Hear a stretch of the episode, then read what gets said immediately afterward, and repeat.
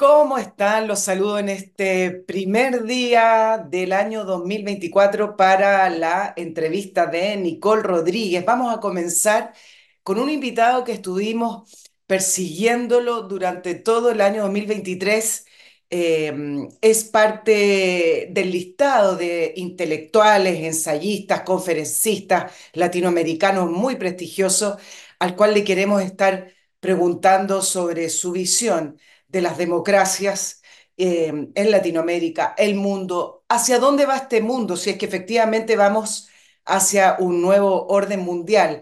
El, eh, el invitado ideal para comenzar la entrevista de Nicole Rodríguez en este 2024. Ya se los voy a presentar, eh, pero antes espero eh, que hayan pasado unas lindas celebraciones en familia, en fiesta, dependiendo de, de su condición, y a la vez decirles que vamos a estar durante todo enero con la entrevista de Nicole Rodríguez. Nos vamos a tomar un descanso, el equipo me pide que descansemos. Sí, vamos a tener un descanso durante febrero y en marzo volvemos renovados, con energía para seguir durante todo el año, en eh, año electoral también para nuestro país y donde están pasando muchísimas cosas. Así es que en marzo regresaríamos con la entrevista de Nicole Rodríguez, por mientras lo acompañamos en el verano.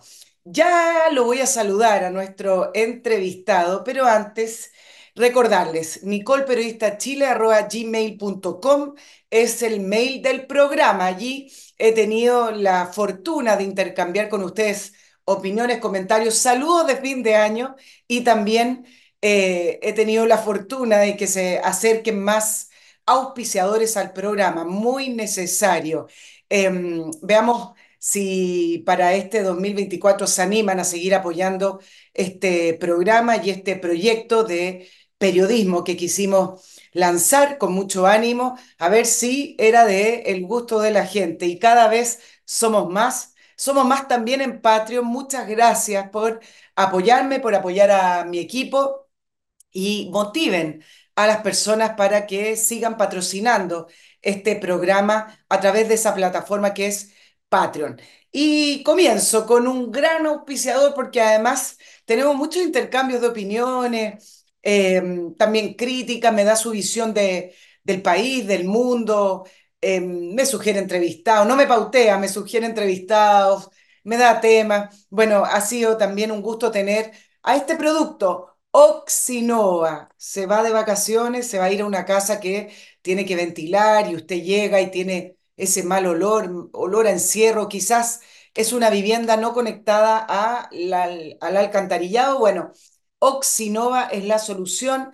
¿Por qué? Porque es simple y porque ataca el problema de raíz. Con Oxinova, usted recibe unos sobrecitos que son estos, los diluye en agua según las instrucciones, según la cantidad, según la necesidad, y luego se forma un eh, compuesto que usted vierte sobre el lugar donde está saliendo el mal olor. Se puede utilizar en cocinas, baños, alcantarillas, donde usted necesite eliminar ese mal olor. Y lo importante, ¿cómo trabaja? Es tecnología, no es magia. Esto se fue desarrollando en un laboratorio en Estados Unidos en el cual las bacterias que producen el mal olor son eliminadas por otras bacterias que son las que se desarrollan en estos polvitos diluidos en agua. Entonces usted ataca el problema de raíz. El producto se compra en la página directamente www.oxinova.cl. Allí ustedes podrán poner su dirección y les llega directo al eh, lugar que necesiten. En segundo lugar, me imagino que eh, tienen ya planificadas las vacaciones, seguramente a lo mejor van a viajar dentro de Chile o fuera de Chile. Lo importante es cómo me voy al aeropuerto de una manera segura, pero además relajada, en la cual usted pueda controlar su viaje, porque de eso se trata. Bueno, se los he comentado durante todo el año y los resultados han sido fabulosos. MC Parking es la solución para estacionarse cerca del aeropuerto, pero de una manera más económica y también de una manera mucho más eh, segura y relajada. Usted reserva el estacionamiento en MC Parking en la página web www.mcparking.cl. Lo paga ahí directo en la web, por lo tanto ni siquiera tiene que preocuparse del trámite del pago. Y un bus de MC Parking lo deja en el edificio del aeropuerto, ya sea salida internacional o salida nacional. Ese mismo bus lo va a dejar en la puerta de su auto. ¿Qué cosas son importantes? Que su auto esté igual a como lo dejó. Es un estacionamiento tremendamente seguro, cámaras de seguridad, vigilancia 24/7, tiene un alambrado. Bueno, ustedes lo pueden ver desde las autopistas cuando uno está llegando al, eh, al aeropuerto, desde autopista Vespucio Norte y Costanera Norte. Muy fácil el acceso, pero lo más importante, no se ponga nervioso que el transfer no llegó, no quiere compartir un auto, quiere controlar los tiempos, hágalo a su manera, tome su vehículo, reserve en MC Parking y solucionado. www.mcparking.cl.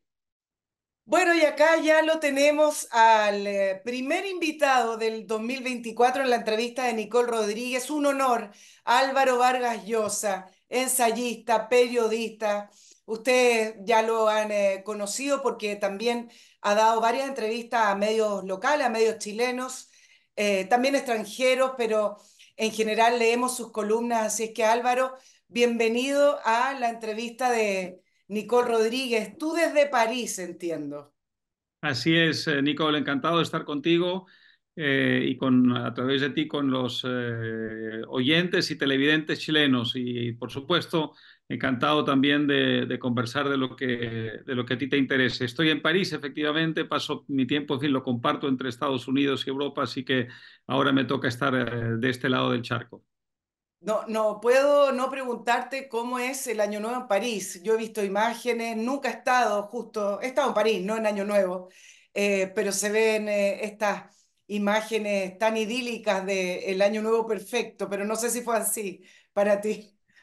Pues, a ver, normalmente lo es. Para mí no lo fue tanto porque llegué de Nueva York, me puse una vacuna en Nueva York y tuve una reacción terrible, de manera que aterricé faltando 48 horas para eh, la Nochevieja eh, en París, eh, en un estado verdaderamente calamitoso. Así que fue un año nuevo para mí acontecido. Felizmente la noche del 31 me sentía un poco mejor, pero bueno, tuve una mala reacción a la, a la vacuna y eh, así que no, no pude disfrutar tanto como lo he hecho en otras ocasiones, pero el año nuevo en París es una cosa muy especial. Es muy bonito, no te voy a preguntar qué vacuna porque si entro en no, ese... No, te la, te la digo con mucho ah, gusto, ah, una, una, vacuna que no debí ponerme nunca, que no tengo eh, realmente eh, hasta ahora no entiendo bien por qué acepté ponerme, mm, eh, que es la vacuna contra el herpes, el, el shingles.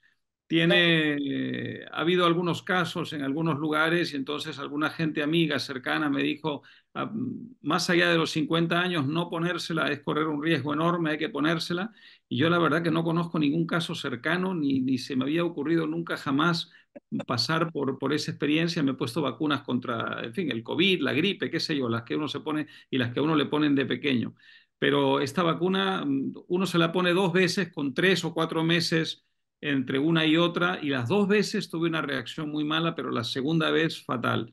Así que yo personalmente hubiera evitado ponérmela si hubiera sabido lo que me iba a pasar.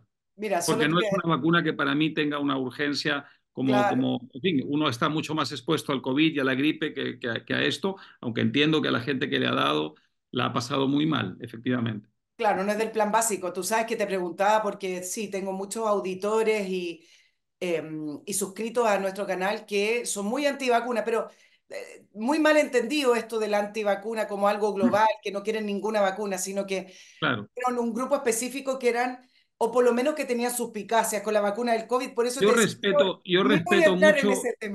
Yo respeto mucho, primero, la decisión individual de una persona. Yo estoy en contra de que los gobiernos obliguen a las personas a ponerse eh. vacunas.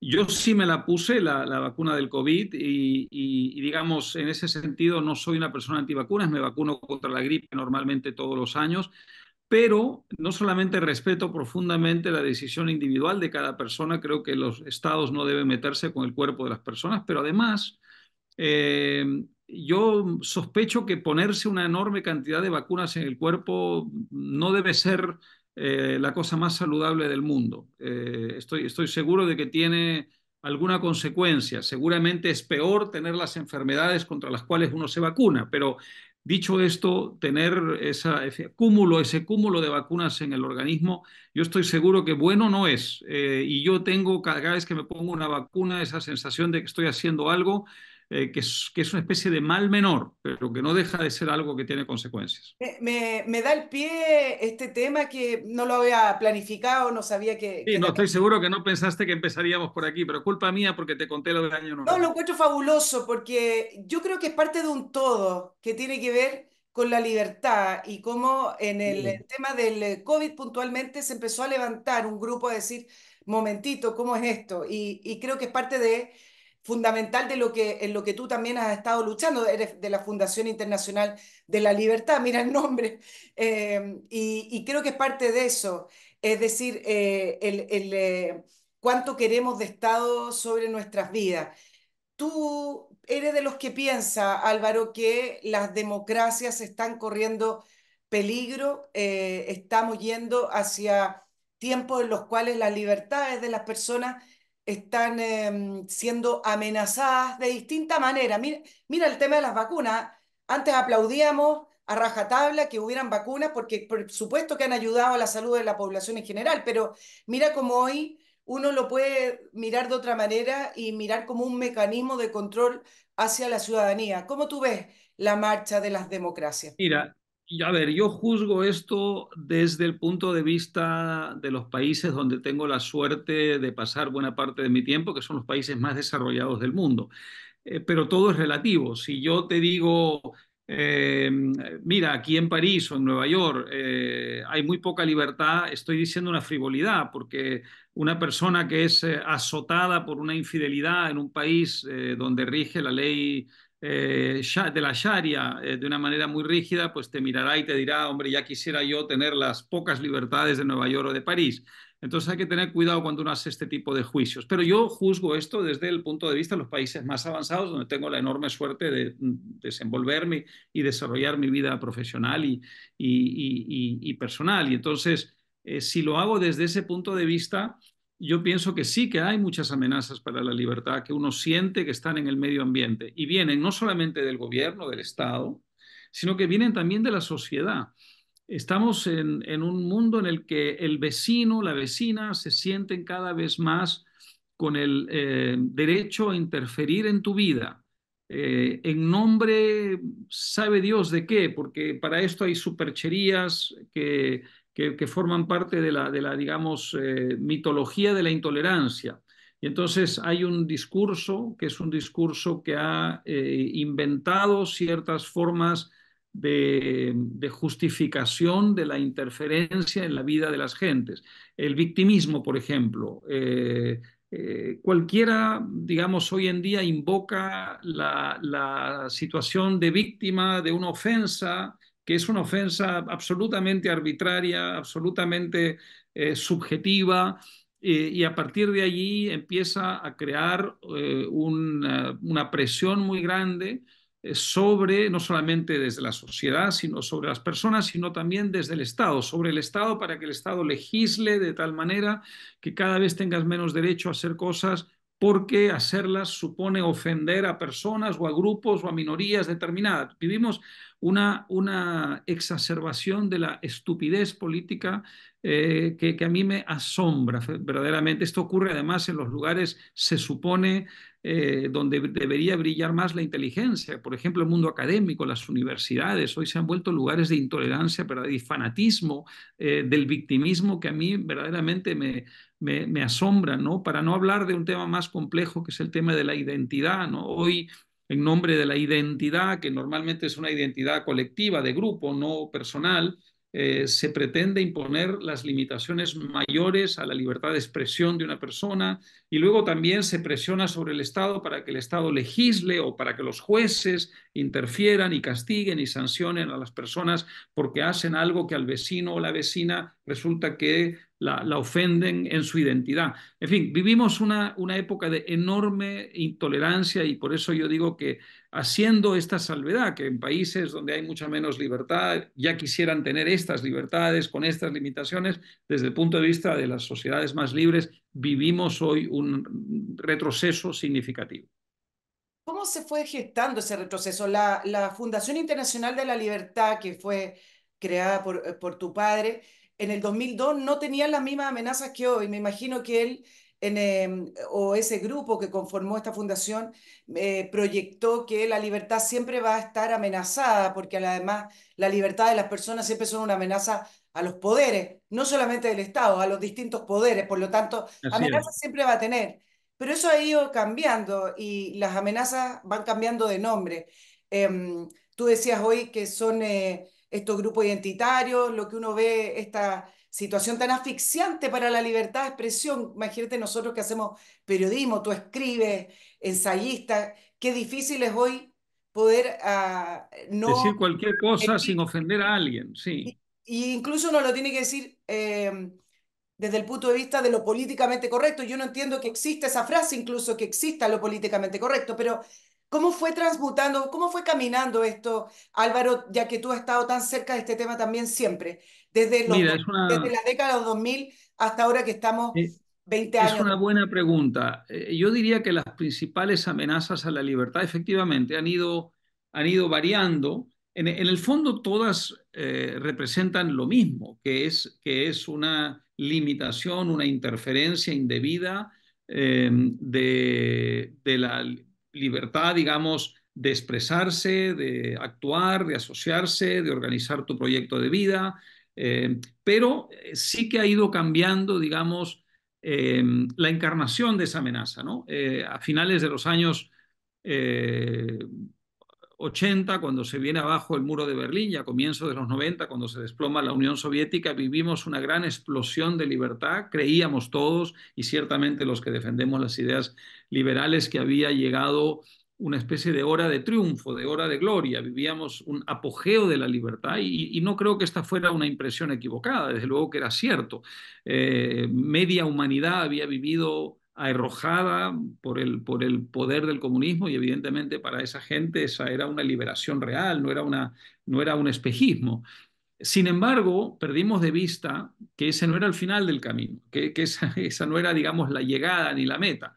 Eh, era un hito más en el progreso, en el avance de la civilización humana, pero que evidentemente vendrían muchos retos para la libertad, porque esa ha sido la historia la historia está repleta de avances y de, y de, retrocesos. En el siglo, mm, a ver, en el siglo XVIII, el siglo de las luces, el siglo de la razón, el siglo en el que se supone que nos despojamos, digamos, del oscurantismo eh, y, descubrimos la razón como una gran fuerza liberadora, eh, surge también el exceso de razón y los abusos terribles, ya que estoy en Francia, de la Revolución Francesa y la guillotina, eh, son un exceso de la razón.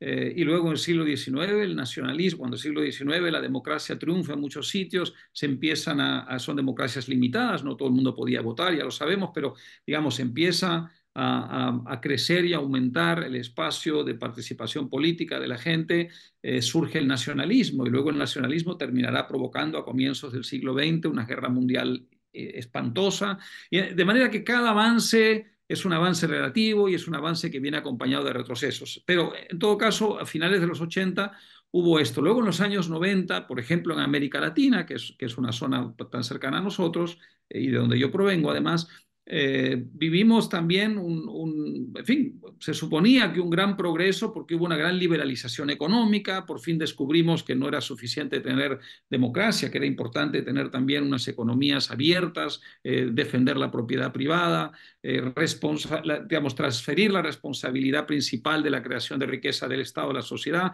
En los años 90 hubo un gran esfuerzo para hacer eso y sin embargo eso vino acompañado, que era un progreso real, vino acompañado de mucha corrupción, de golpes de Estado, de autoritarismos, etc. Entonces, ha ido cambiando. Y en algún momento, para terminar con esta larga respuesta a tu importante pregunta, en algún momento del siglo XXI en el que estamos ahora, empieza a surgir esta otra amenaza contra la libertad y surge en el mundo académico. lo cual es verdaderamente notable, notable y abominable al mismo tiempo. ¿no? Luego se extendió a la sociedad y ahora está en la sociedad el, el tema identitario, el tema del victimismo, pero donde surges en el mundo académico, y sabes en cuál, en el, en el menos pensado, que es en el norteamericano, en el estadounidense.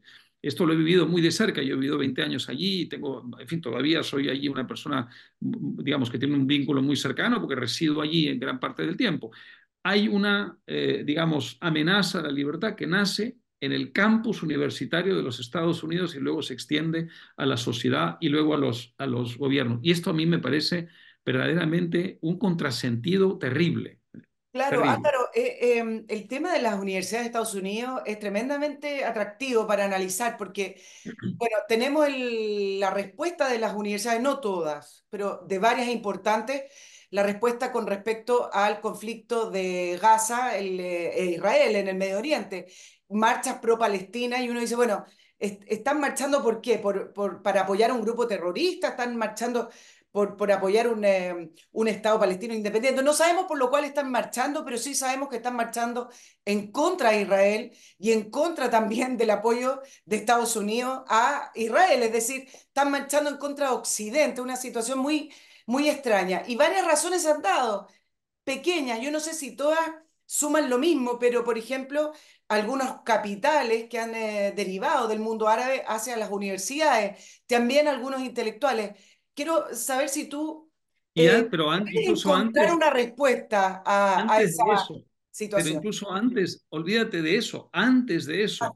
muchos años antes de eso, ya había una eh, circunstancia que hacía casi imposible para ciertas eh, figuras intelectuales o académicas o políticas visitar los espacios universitarios para dar conferencias. Estaba hablo de Estados Unidos, luego esto ya, digamos, ha saltado al resto del mundo y ocurre en todas partes, pero en Estados Unidos eh, la, cancelación nace allí, es decir, tú invitas un grupo de estudiantes o de profesores, invitan a dar una conferencia a alguien que no sea de extrema izquierda en un campus universitario e inmediatamente esa persona es objeto de una violencia de distintas formas y llega incluso a ser violencia física, pero hay otras violencias también, que hacen imposible que esa persona vaya a visitar ese lugar porque la propia universidad en un momento dado decide cancelar la invitación porque simplemente no puede,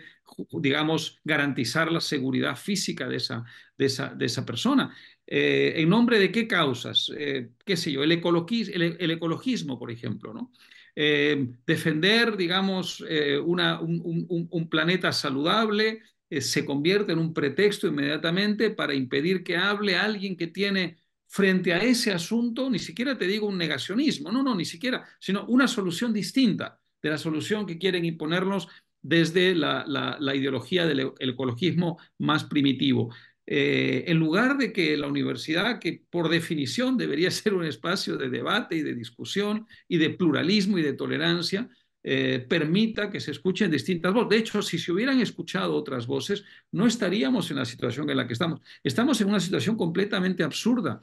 Hemos creado una, una crisis energética brutal, brutal en estos momentos, que se va a notar con la disparada del precio del petróleo y del gas muy pronto, ya, ya se ha disparado, pero te hablo de algo que yo creo que va a ser muchísimo, muchísimo peor, porque no hay suficiente oferta, porque las empresas petroleras y gasíferas no han podido invertir porque se ha creado un ambiente que hacía imposible invertir en eso, con la idea de que las, eh, digamos, renovables iban a cubrir ese vacío. Hoy las renovables no pueden cubrir ese vacío, no hay manera, cubren un, un espacio muy pequeñito y en estos momentos hay una falta, hay una insuficiencia de energía fósil, de energía tradicional, que las renovables no pueden compensar. Y eso está creando una crisis energética brutal. Ya se está viviendo en Alemania. Alemania está viviendo una crisis terrible, terrible por haber cerrado sus centrales nucleares y por haber renunciado a la energía tradicional. O sea, y todo esto empezó ¿cómo? A través de intolerancias que tienen una raíz académica, que es, por Dios, esto es lo que a mí me parece más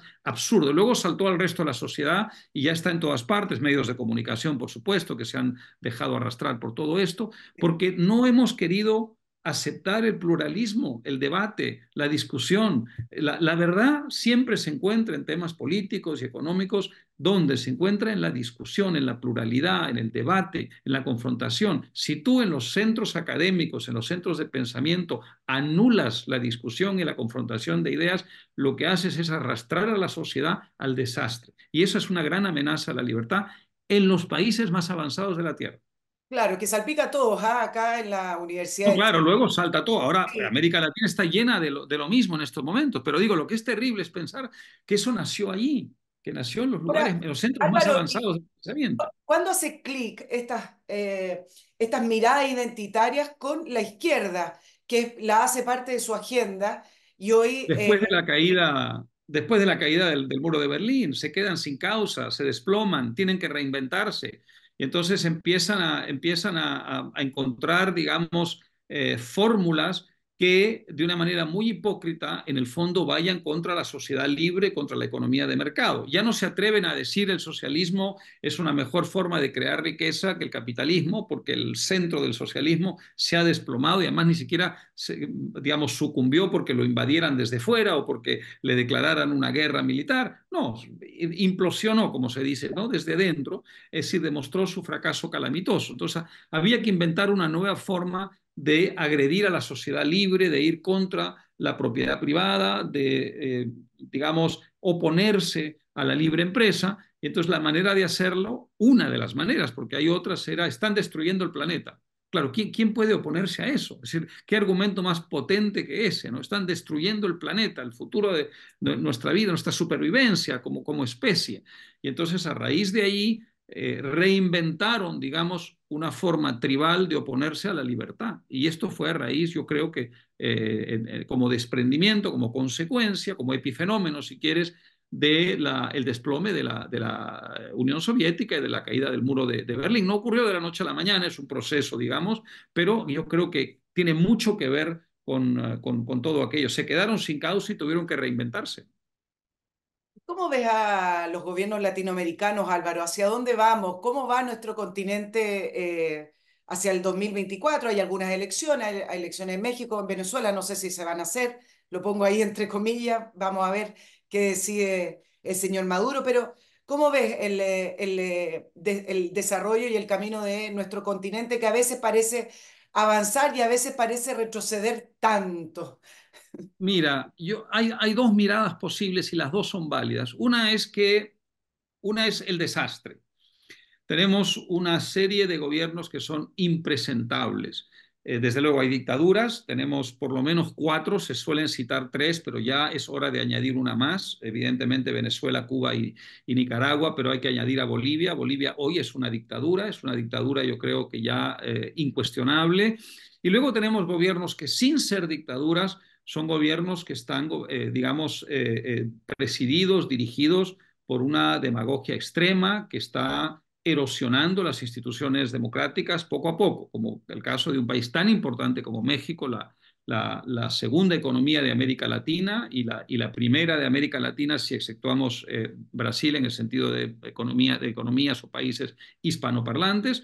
Tenemos Brasil, el país más poderoso de la región, en manos de una, persona que, eh, que, me refiero a Lula da Silva, que eh, no lo olvidemos, encarna la corrupción, es una persona que eh, tiene un simbolismo muy poderoso de corrupción y mi, país de origen, el Perú, ha vivido esa corrupción originada en Brasil de una manera verdaderamente perturbadora y, muy lesiva para las instituciones democráticas.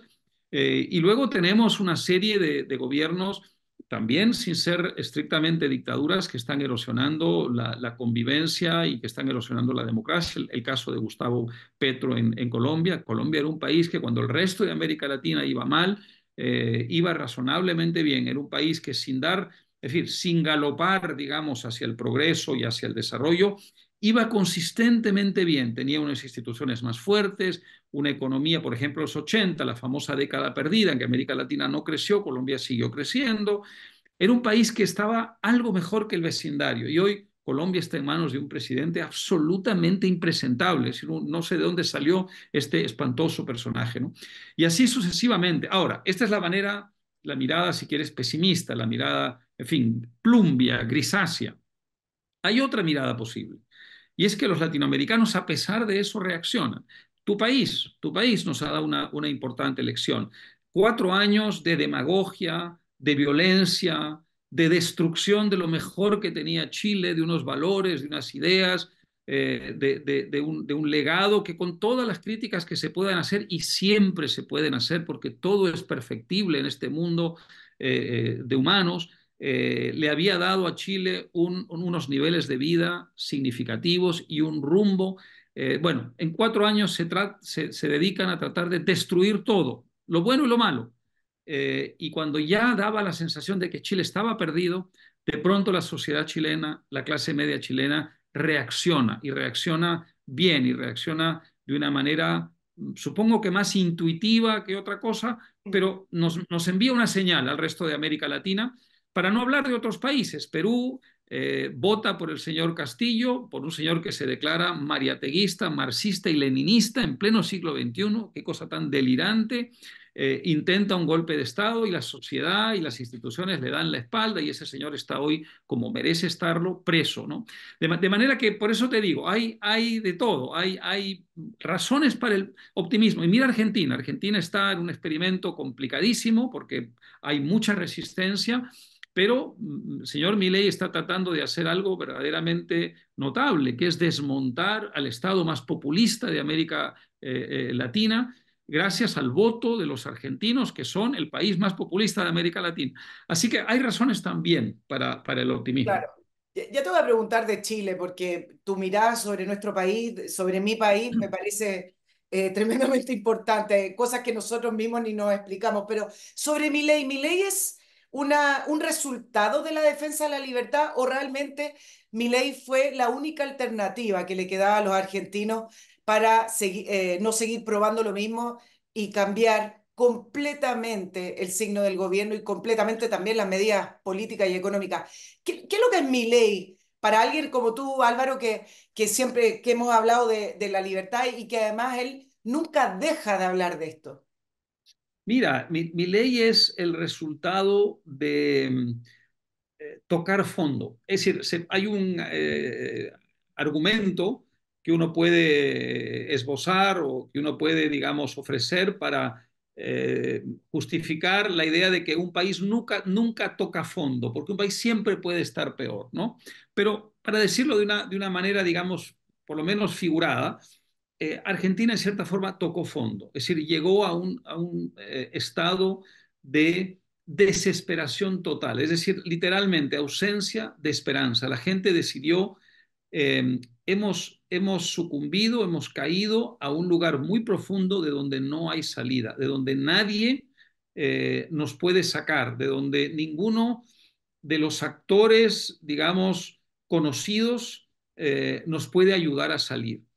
Y solo cuando se llega a un nivel de desesperación eh, semejante, se está dispuesto a optar por algo tan novedoso y radical como mi ley. Mi ley nace de una profunda, profunda desesperanza del pueblo argentino con lo que tiene. Y luego él supo, a través de un, de un discurso muy radical, muy enérgico, a veces grosero, eh, digamos, conectar con la, primero con la desesperación, pero luego con la indignación de la gente y activar esa indignación en cierta forma que estaba ya adormecida por la desesperanza. Y una vez que activó esa indignación, surgió la tercera etapa que es la ilusión, la esperanza. La gente dijo, bueno, Aquí hay un camino tan absolutamente distinto a todo lo que hemos probado antes. En realidad no a todo, porque esto ya lo tuvieron a finales del siglo XIX y comienzo del siglo XX con grandes resultados, pero ¿quién tiene memoria de eso hoy día, hoy día en Argentina? Algo tan radicalmente distinto, decía, de lo que hemos conocido, que, que quizá esta es la fórmula, o en todo caso es, digamos, la última. Vamos a, vamos a jugarnos el último cartucho. Eh, y entonces yo creo que nace de un poco de esa mezcla y de esa evolución el fenómeno Milley. La, la gran eh, cuestión ahora, el interrogante más importante, es si el sistema le va a permitir hacer por lo menos un, en alto grado, en un porcentaje significativo, lo que pretende hacer. No hay ninguna duda de que si él logra hacer lo que quiere hacer, ninguna. Eh, Argentina, como dije en un tuit hace algún tiempo, cuando, cuando asumió el gobierno, va, va, y en esto estaba copiando una famosa frase de un dirigente español en los años 80, eh, va a ser transformada de tal forma que no la va a reconocer ni la madre que la parió. Ese, ese, va a ser un país completamente, digamos, irreconocible. Ahora, para lograr eso, para llegar ahí, tiene que vencer la resistencia de partidos políticos, del Congreso, de sindicatos, de jueces, o sea, de empresarios. Tiene que, digamos, superar fuerzas poderosísimas aliadas contra él en, la sociedad argentina. Ojalá lo logre. Claro, bueno, mi ley eh, mm, imprimió un factor al, a, a, la política que el resto de los países está todo mirando diciendo... Claro. A, ver, a, ver si esto, a ver si esto se hunde y esto va al infierno o de pronto está la solución mágica. Hay, hay pocas expectativas. en el fondo la, eh, el, el, punto es efectivamente, no es, no es si las medidas funcionan, es si logra realizar. Este es el problema, por supuesto. Y, y el cómo la, la, las podría lograr. Y está todo ahí claro. el mundo mirando diciendo, bueno, si él lo logra, ¿por qué no yo en el fondo? Pero efectivamente le, le, le viene difícil. Ahora, lo que confunde a la gente, Álvaro, es que... Eh, la, la, lo que está proponiendo mi ley no tiene nada de populismo, pero cuando yo reviso la prensa, eh, no tanto en Argentina. Todo el mundo habla de populismo.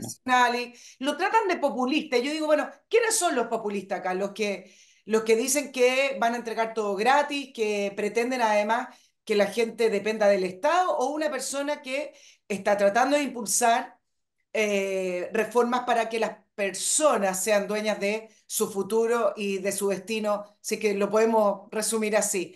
Eh, entonces empieza a mira, esto del populismo, si a todos mira, yo, yo, yo, yo, iría un paso más atrás. La, la izquierda en esto es, es, mm, digamos, maestra. Han logrado deformar eh, la noción de populismo. Eh, los liberales, eh, y si quieres el centro derecha, en el que hay liberales, conservadores, un poco de todo, pero digamos, habíamos logrado durante mucho tiempo que el populismo se convirtiera en una mala palabra.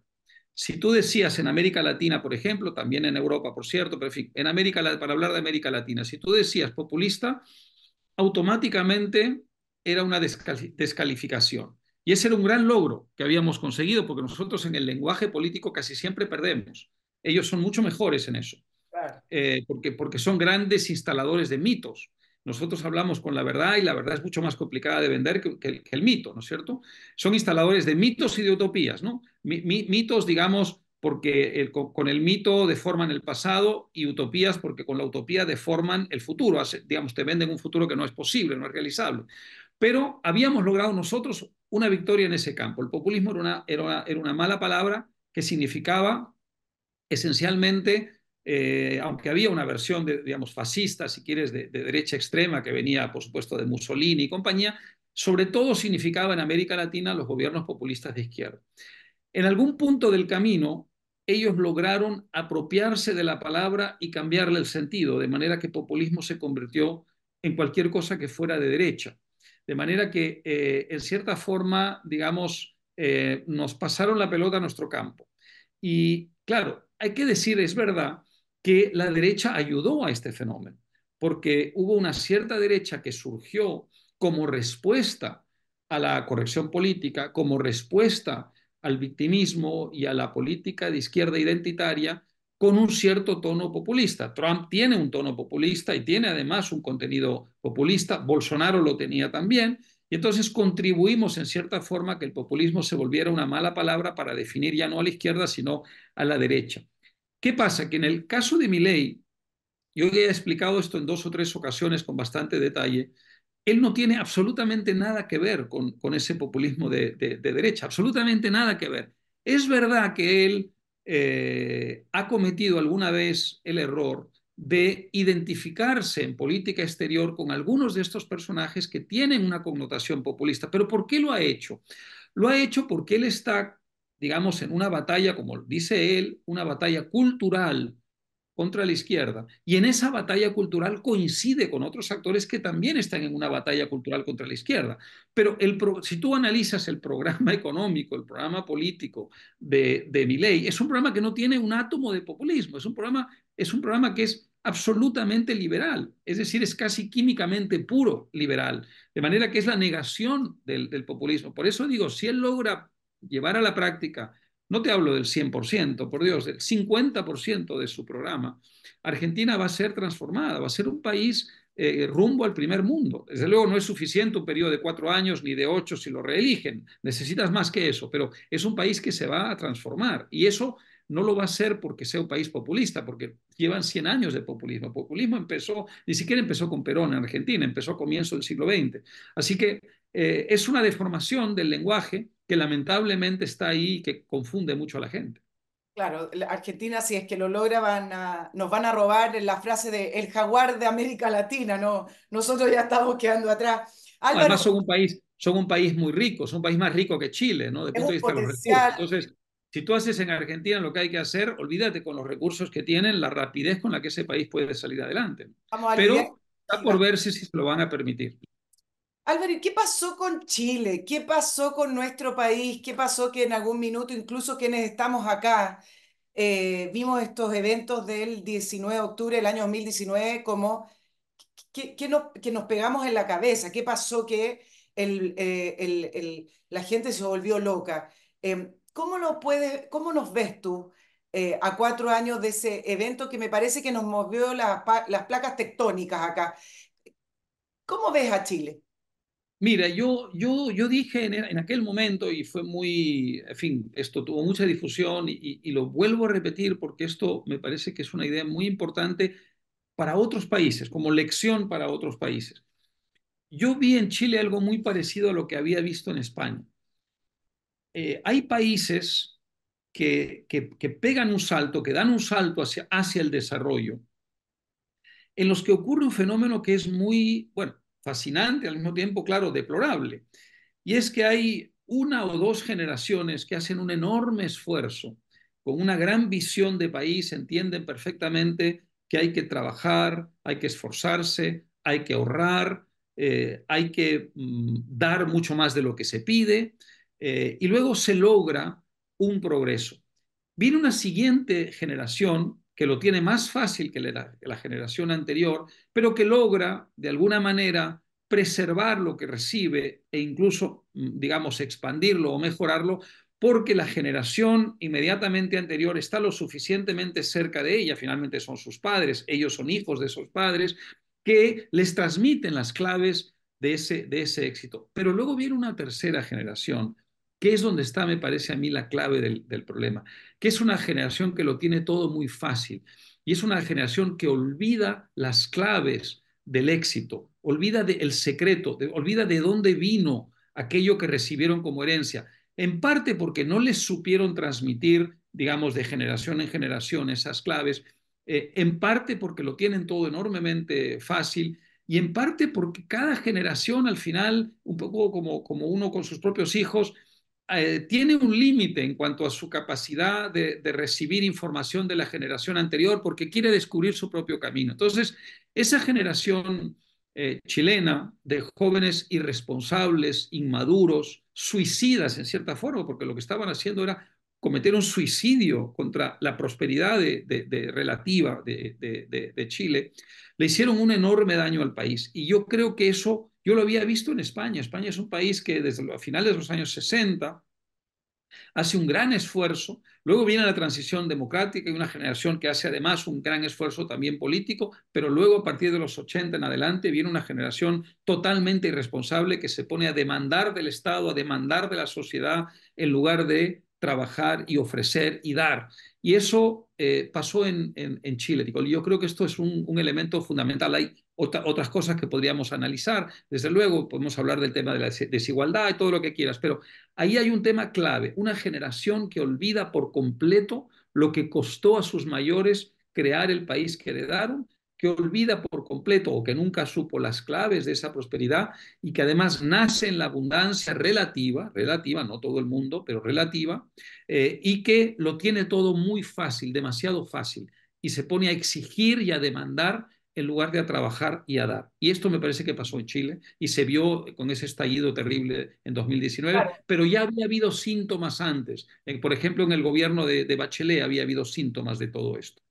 Sí, claro, tanto que le robamos la frase a tu padre cuando se jodió Chile, que se repitió y se sigue repitiendo ¿ah? en las columnas de, de opinión y de análisis. Acá en Chile se repite mucho esa frase, eh, imitando la, la, frase sobre el Perú que creó tu padre. Ahora, eh, también se fueron creando varios mitos, Álvaro. Eh, es decir, el 19 de octubre del año 2019 también fue eh, la etapa final de muchos mitos que se fueron construyendo también en el gobierno de Michelle Bachelet dos principalmente, pero venían de antes. Con respecto a la desigualdad o que Chile finalmente no, no funcionaba y que eh, necesitaba un cambio de modelo. Y uno ahí dice, bueno, ¿dónde está la élite académica o la élite económica de, de, Chile y también a lo largo de Latinoamérica que no tienen redes para defender los principios que llevan a la prosperidad? ¿Qué, qué pasó con aquello? ¿Dónde está esa?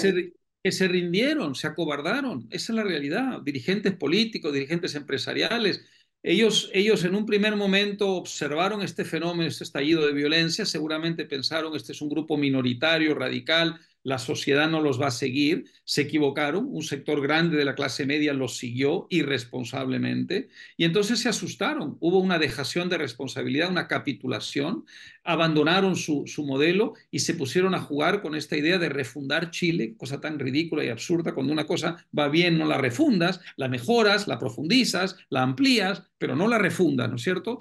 Y entonces eh, tienen una cierta responsabilidad también en lo que, en lo que ha pasado en, en Chile. Y luego se da esta tremenda paradoja, que mucha de la misma gente que se había echado en brazos de esta infame demagogia, de pronto se asusta y dice, ahora sí corremos el peligro de que se destruya este país, y entonces empiezan a frenar y frenar. Pero claro, a ver, eso tiene una lectura positiva, pero al mismo tiempo Chile ha perdido muchos años muchos años de progreso. ¿no? Chile es un país que no crece desde 2015 más o menos, es decir, ya tenemos casi una década, una década sin crecimiento económico en Chile, un país que estaba creciendo de una manera significativa. Eh, que por cierto, la causa, la, una, una, causa importante de lo que pasó en 2019 también es que Chile había dejado de crecer por, la, por, por, por políticas irresponsables eh, y, y, y, demagógicas. Eh, pero bueno, la gente no supo identificar bien esa causa, ¿no? La gente dijo, es la culpa la tiene el modelo, ¿no? Al contrario, era la, la ausencia, la, la, digamos, si quieres, el freno que le habían puesto al modelo. Eh, la desaceleración que le habían exigido a ese modelo, eh, la, que, la que había causado una situación de, digamos, dificultad económica y social que luego se tradujo en un replanteamiento refundacional absolutamente suicida para Chile. ¿Tú lograrías definir al gobierno de Gabriel Boric? Mira, te lo eh, parece muy simple la pregunta, pero eh, en realidad lo hago porque al leer eh, la prensa internacional, algunos lo definen como el gobierno comunista de Chile, cosa que para nosotros acá sería como, no, momentito, no, eh, ¿por qué me hablan de comunismo? Acá nadie lo define así. O hablan del el gobierno de Gabriel Boric de ultraizquierda.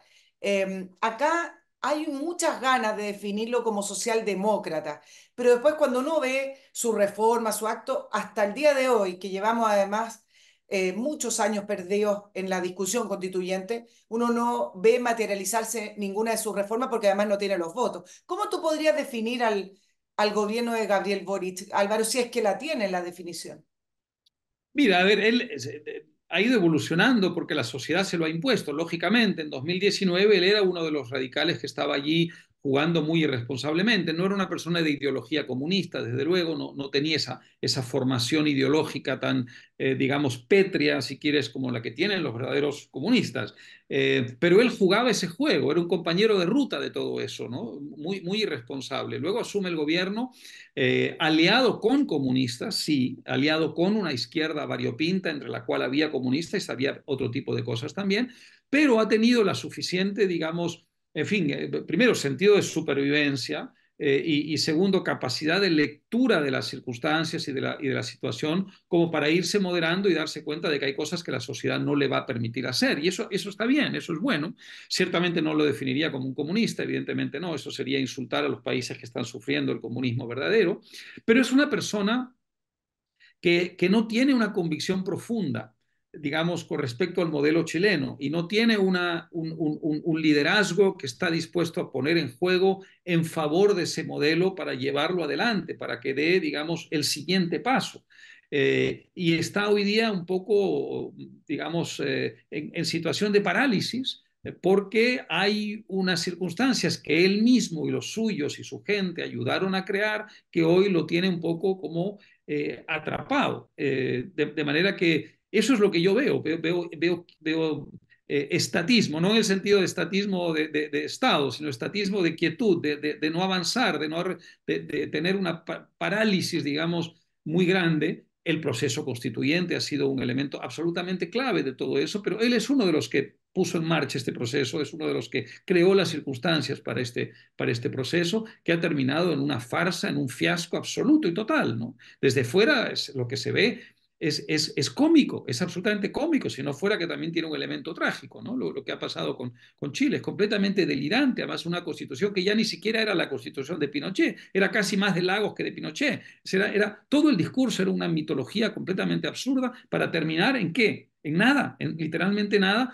pero a costa, repito, de casi una década de no crecer. El gobierno de Bachelet tuvo una gran responsabilidad en parar el crecimiento económico, pero luego pudo haber una reacción y esa reacción no la hubo en gran parte porque todos estos muchachos irresponsables salieron a cuestionar el modelo que no tenía ninguna culpa de la falta de crecimiento. La falta de crecimiento se debía precisamente a la ausencia de modelo, a, a no profundizar el modelo, a no continuar con el modelo. ¿Ves que Chile tenga algún rumbo, Álvaro? Eh, lo puedes decir sin anestesia, ¿eh? acá somos ya bastante duros con nuestro país. Tenemos, ¿Ves que haya algún rumbo que estemos tomando? ¿Cómo, cómo tú lo ves desde el big picture? Mira, yo sí, claro que sí, porque, a ver, Chile, de, desde el siglo XIX, Chile hace las cosas, salvo en, en, en periodos, digamos, trágicos de interrupción, si quieres, o de paréntesis, mejor que el resto del continente. ¿no? Eh, Chile tuvo un siglo XIX mucho mejor que el resto de, América Latina. Una parte del siglo XX chileno importante fue mejor que el resto de América Latina. Hay claramente en la sociedad chilena unas reservas eh, de, digamos, eh, si quieres, lucidez que todavía están ahí, que, que no han muerto del todo. ¿no? Si, si no, la, la, constitución anterior habría sido aprobada y no lo fue. Y no lo fue por un amplio margen de una sociedad que dijo, no, basta, va, está bien estos jueguitos, están bien, pero hasta aquí llegamos. ¿no?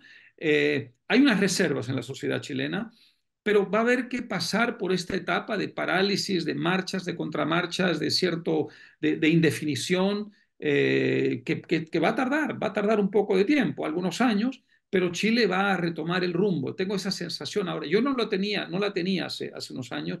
Yo a partir de 2021, 22 dije ya, porque, porque, digamos, no porque hubiera un sector radical, porque Chile siempre lo ha tenido. Por cierto, la izquierda chilena siempre ha sido de las más radicales de América Latina, no hay que olvidarlo. Sino que a mí me, me, me, me angustió mucho que la, que la clase media chilena se dejara llevar por estos loquitos, que, que la sociedad chilena en general eh, se, se, digamos, se dejara seducir por los cantos de sirena de esta minoría radicalizada. Esto sí me asustó mucho, porque la gran reserva chilena estaba en esa clase media. Ahora, esa clase media ha reaccionado, de manera que no ha terminado de, digamos, de, de perder sus condiciones de reserva de la, de, la, de la, nación. Lo que pasa es que ahora falta un liderazgo, hay que, hay que proponerle a esa sociedad una, una, una, nueva reforma. El modelo chileno ya no puede sobrevivir por sí solo eh, la, la, sociedad, digamos, ha dado marcha atrás en su radicalización, ha dicho, no, vamos a preservar lo que hay, pero no es suficiente, porque mientras preserves lo que hay y no hagas algo mejor, esa minoría radicalizada va a encontrar razones mañana o pasado mañana para volver a la carga y volverán otra vez a crear este clima infernal que crearon hace poco tiempo y volverán a pedir una nueva constitución. De modo que tiene que surgir desde la centro derecha o, o desde el liberalismo, o como queramos llamarle, tiene que surgir un, un, un liderazgo ilusionante eh, y si quieres percibido como radical, eh, que sea una, una, respuesta, digamos, que eh, logre resucitar en la gente la fe que ha perdido en este modelo. Y, y, esto va a depender mucho del liderazgo chileno, que todavía no lo veo, todavía no lo veo claro.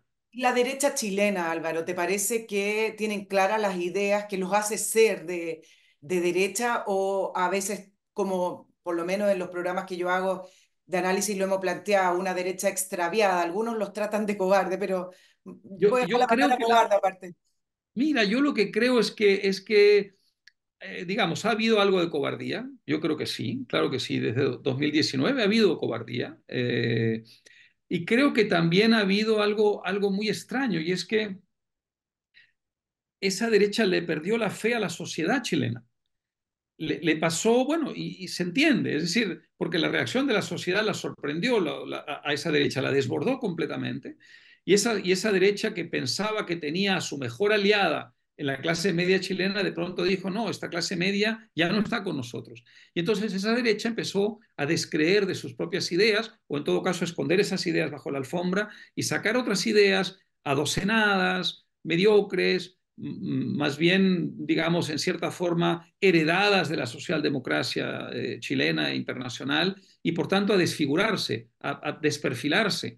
Eh, y entonces ya la sociedad chilena no tenía una referencia que, que, digamos, que marcara distancia frente al statu quo, que, le demostrara que había algo distinto frente a lo que estaba pasando. Eh, yo, yo, creo que esa, esa, esa derecha tiene ahora que recobrar su fe, recobrar su, eh, hay, una frase que eh, los conservadores chilenos eh, pusieron muy de moda en un momento dado. Después de Margaret Thatcher viene un momento en que gobierna, bueno, Tony Blair y gobierna el, laborismo, un laborismo muy transformado por Margaret Thatcher, dicho sea de paso. Y luego pasan unos años en que los conservadores están fuera del poder y haciendo su travesía del desierto.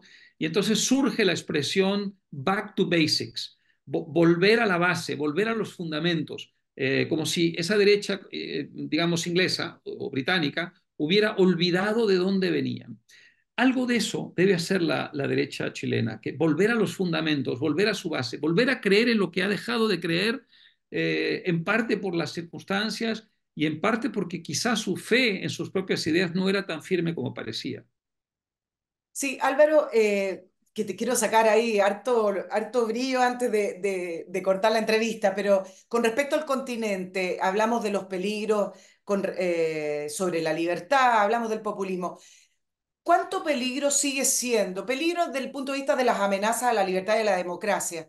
Sigue siendo Cuba y, en, em, y, de inmediato Venezuela. ¿Cuánto influye la, la, la revolución cubana? Si bien uno la mira como, bueno, siguen hablando de la revolución cubana 60 años después y bueno, ya no llegó nomás, pero siguen en el poder. ¿Cuánto influye em, o cuánto poder les interesa seguir teniendo eh, sobre eh, distintos grupos en el continente para desestabilizar democracia? Mira, siguen influyendo muchísimo menos que antes, no hay ninguna duda, pero, pero de dos formas. Una es porque hay una, una izquierda intelectual que todavía no ha roto con la idea de Cuba a lo mejor te lo dice de una manera hipócrita, algo incluso vergonzante, pero no ha roto, no, ha hecho su, su glasnost ni su perestroika, no, no ha terminado de despojarse de la idea de Cuba. Y eso nos hace mucho daño porque las élites intelectuales, aunque no tienen votos, eh, sí tienen llegada, tienen influencia en los medios, en la academia, etc. ¿no? Y la otra forma es la, penetración que tienen en ciertos estados o ciertos gobiernos cuando se lo permiten. Eh, en estos momentos hay un embajador cubano en, Lima que es un activista político. Eh, y así en muchas capitales de, América, de América Latina. Es decir, la, revolución cubana todavía sigue ejerciendo una, un efecto perturbador en las democracias latinoamericanas. Evo Morales, que es, digamos, un aliado de Cuba y, un instrumento de Cuba en muchos casos, ha estado por la frontera entre Bolivia y Perú a lo largo del gobierno de Castillo, ya no existe el gobierno Castillo, pero ha estado durante el gobierno Castillo eh, ejerciendo una labor verdaderamente desestabilizadora de la democracia peruana. Así que alguna influencia tienen todavía.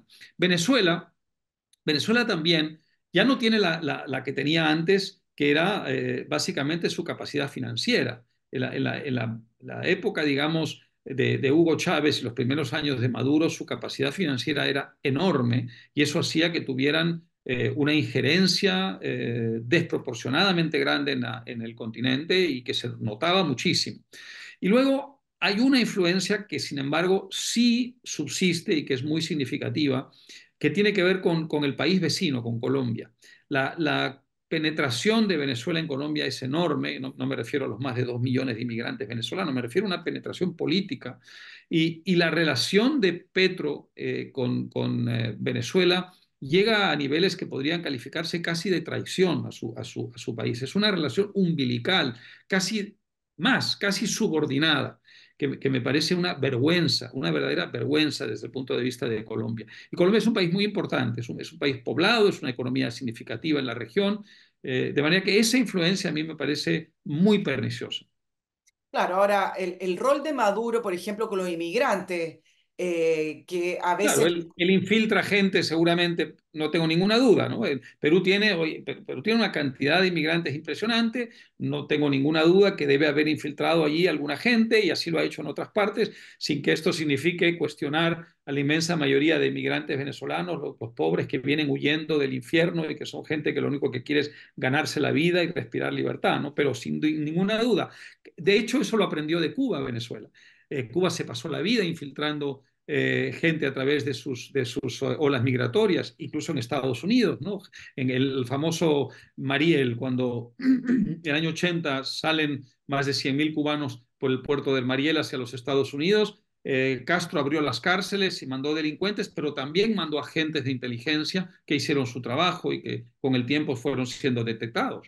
Y que Maduro esté todavía en el poder, eh, Álvaro, tiene que ver también con la debilidad del resto de las democracias de condenar que se haya convertido en una dictadura, tiene que ver también con que Estados Unidos abandonó el rol eh, de las defensas de la, de la democracia. A veces Estados Unidos parece tan ausente de nuestro continente.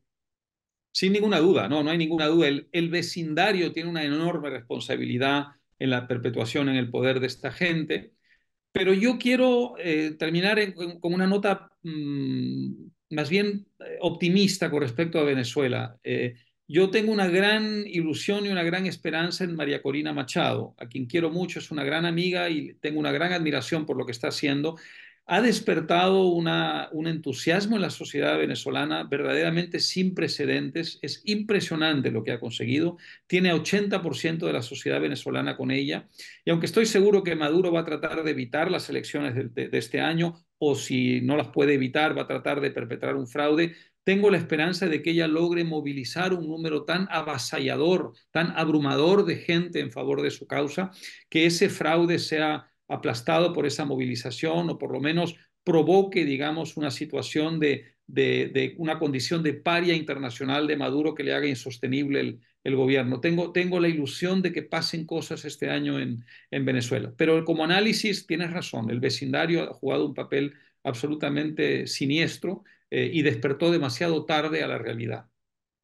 Permíteme solo saludar a un auspiciador para poder despedirte como corresponde, sí. Álvaro, y les recuerdo a nuestros auspiciadores, auditores y a todos nuestros suscritos que Mastercook Casinos es la solución para tener a sus funcionarios y a sus empleados alimentados correctamente. Mastercook es una concesión de casinos de alimentación para empresas con especialidad de la cocina in situ, esa que usted mira lo que están cocinando y donde sale ese olor de comida casera, ¿no? De esa comida tipo casino con eh, gusto a olor a plástico, sino que más bien usted con Master Cook almuerza en su oficina como en casa. La empresa cuenta con personal altamente calificado y además con la supervisión, y esto me consta, supervisión directa de sus propios dueños. Con Master Cook, en su trabajo almuerce como en casa, pregúntele por los planes, usted les cuenta el eh, tamaño de su empresa y ellos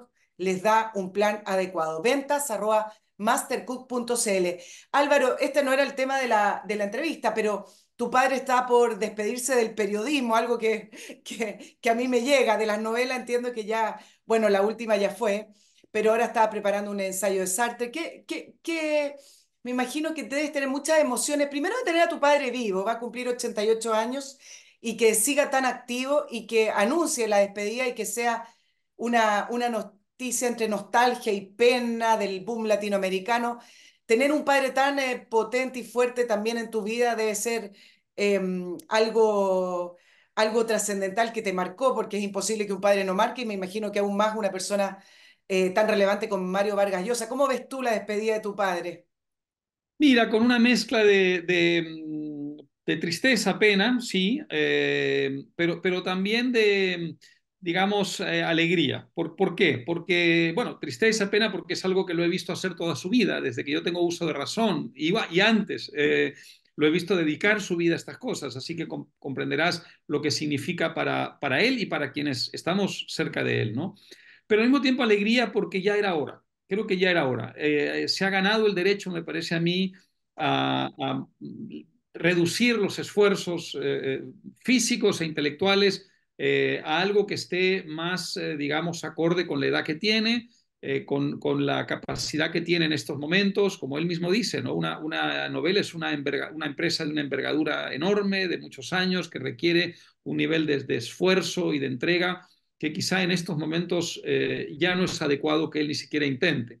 y eso no significa que deja de hacer otras cosas, ¿no? Él está leyendo mucho, está compartiendo tiempo con su familia, está en Lima en este, este momento, él está, digamos, todavía haciendo cosas que tienen que ver con, sus, eh, con su vocación y con sus eh, intereses y preocupaciones de siempre, pero a un nivel mucho más reducido y que creo que tiene, se corresponde mucho más con su edad. Y para quienes eh, le deseamos larga vida, eso es, es, una fuente de alegría, como te decía. ¿no? Eh, claro, mira, la, gente tiene esta idea de, dedicarse a escribir o ser ensayista, etcétera, como algo muy entretenido y bueno, y que tiene una habilidad innata, pero esto yo lo comparo con, lo, como, con los deportistas de, de elite, que son horas de horas de horas de entrenamiento y esto son horas de horas de sentarse. Es un esfuerzo brutal, él siempre lo ha dicho. Hay, hay gente que tiene facilidad, él siempre, él siempre, lo ha dicho, yo no tengo facilidad. A mí eh, lo, que, lo, que, lo que tengo es una vocación, pero lo que hay detrás de cada cosa que yo publico es un descomunal esfuerzo. Lo ha dicho siempre. Y es verdad, me consta porque lo he visto.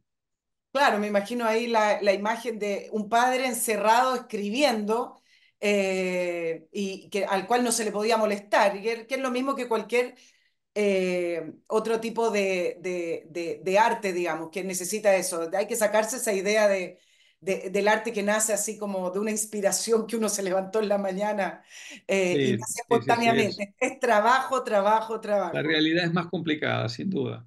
Ojalá fuera de otra manera, pero no, la realidad es más complicada. Bueno, Álvaro Vargas Llosa, ensayista, periodista, miembro de la Fundación Internacional de la Libertad y miembro de varias otras fundaciones que no voy a nombrar, además de ejercer el periodismo escrito, televisivo, eh, televisivo y además de haber recibido una serie de premios que si los nombro acá, bueno, lo voy a dejar eh, colgado del, del, programa. Álvaro Vargas Llosa, muchísimas gracias por estar en la entrevista de Nicole Rodríguez. Nos vemos en una Muchísimas gracias a, a, ti y feliz de haber eh, inaugurado el año contigo. Bueno, muchas gracias y feliz estadía en París y a nuestros auditores. Nos vemos el próximo miércoles. Que estén muy bien. Chao, chao. Hasta pronto. Oh, Cinnamon, where you gonna run to? Cinnamon.